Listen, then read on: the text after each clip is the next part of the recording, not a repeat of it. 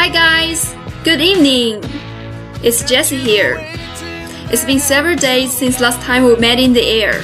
How are you doing? 大家好，我们又见面了。我前两天刚看完了美剧《绝命毒师》的最后一集。其实这部剧在2013年就已经上演了结局，我最近才有时间欣赏这部屡获大奖的伟大作品。今天我就想聊一聊这部让我看完之后久久不能入睡的美剧。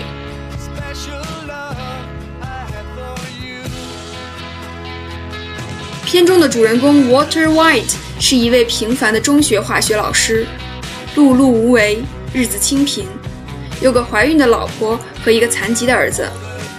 在 Walter 五十岁生日之际，他突然被查出肺癌晚期，他知道自己将不久于人世。为了妻子和孩子在自己死后能衣食无忧，Water 决定铤而走险，他走上了制造毒品的道路。他当时并不知道自己会在这条路上越走越远，远到他最终建立了属于自己的毒品帝国，远到他成了独霸一方的枭雄 Heisenberg。在这一路上，他经历了各种危险和血腥，无辜的人的死去，家庭的濒临破碎。利用与被利用，出卖与背叛，威胁与恐吓，在出生入死之间，在善意与谎言背后，他凭借自己超群的才能和智慧，以破釜沉舟的胆识，从一个软弱窝囊的中年男人，变成了那个头戴黑色礼帽、眼神坚毅的大毒枭。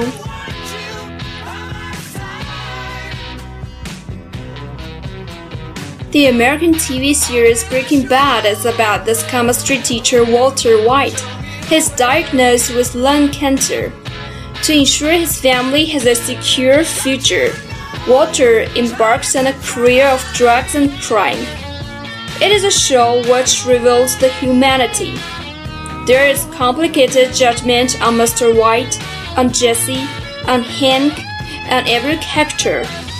Everyone has his own thought on it. When Bryan Cranston, who played as Walter White, was interviewed, he said, Was Walter doing all this for his family or for his ego? Actually, we're much more complicated as human beings on that. We have multiple reasons for what we do. Walter is always doing this for the love of the family, but to some degree, he uses that as an excuse to. He realizes something about himself which he didn't know before. He even becomes someone he didn't recognize. Gradually, Walter accepts the dark side of himself, and that is also what he has to do in order to stay alive.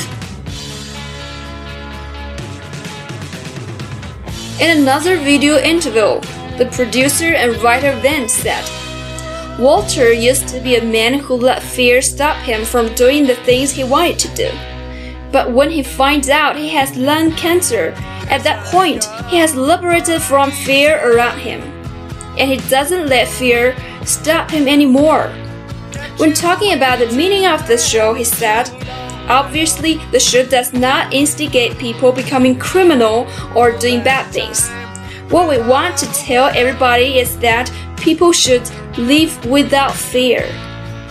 Be a little more fearless, live a little more courageously. Hopefully, that is in positive manner.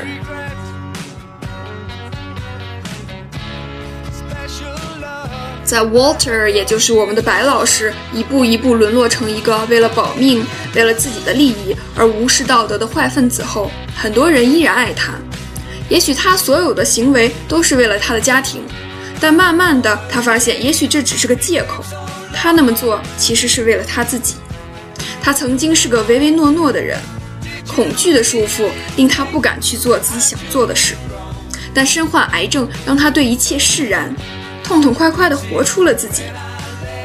他说：“All the things that I did, I did it for me.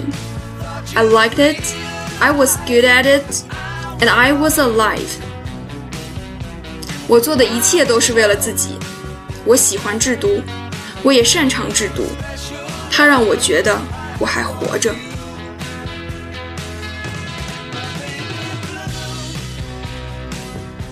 就像这部片子的制片人 Vance 说的：“Walter 是个坏角色，他不应该成为任何人的行为标杆。但我们对他充满同情，甚至在他身上可以看到我们每个人的影子。我们并不是让每个人都去犯罪，而是我们希望每个人都活得无所畏惧，活出自己。我想每个人心里。”都有那个不顾生死去想要追寻的，或是想要保卫的东西。它也许是你的事业，也许是你的梦想，也许是你的家庭，也许是你心中占据重要位置的人。这就是你的信仰，你要为他活得漂亮。